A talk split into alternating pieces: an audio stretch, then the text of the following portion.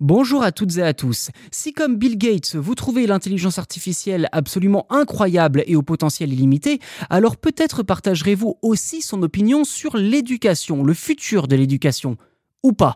En effet, le cofondateur de Microsoft estime qu'une IA générative comme ChatGPT sera bientôt capable d'enseigner avec une capacité pédagogique aussi bonne que n'importe quel humain.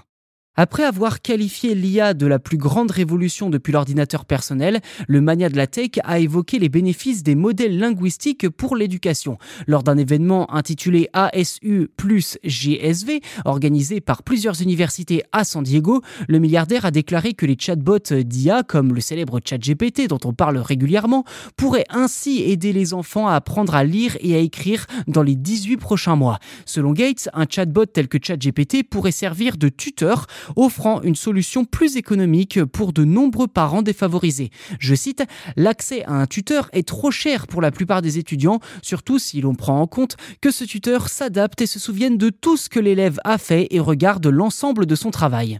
Dans un avenir très proche, les chatbots animés par l'IA deviendront, je cite, aussi bons que n'importe quel être humain en tant que tuteur. Selon Bill Gates, nous ne sommes pas loin du moment où les IA pourront, je cite, s'engager dans un dialogue pour aider les étudiants à comprendre leurs lacunes. Fin de citation.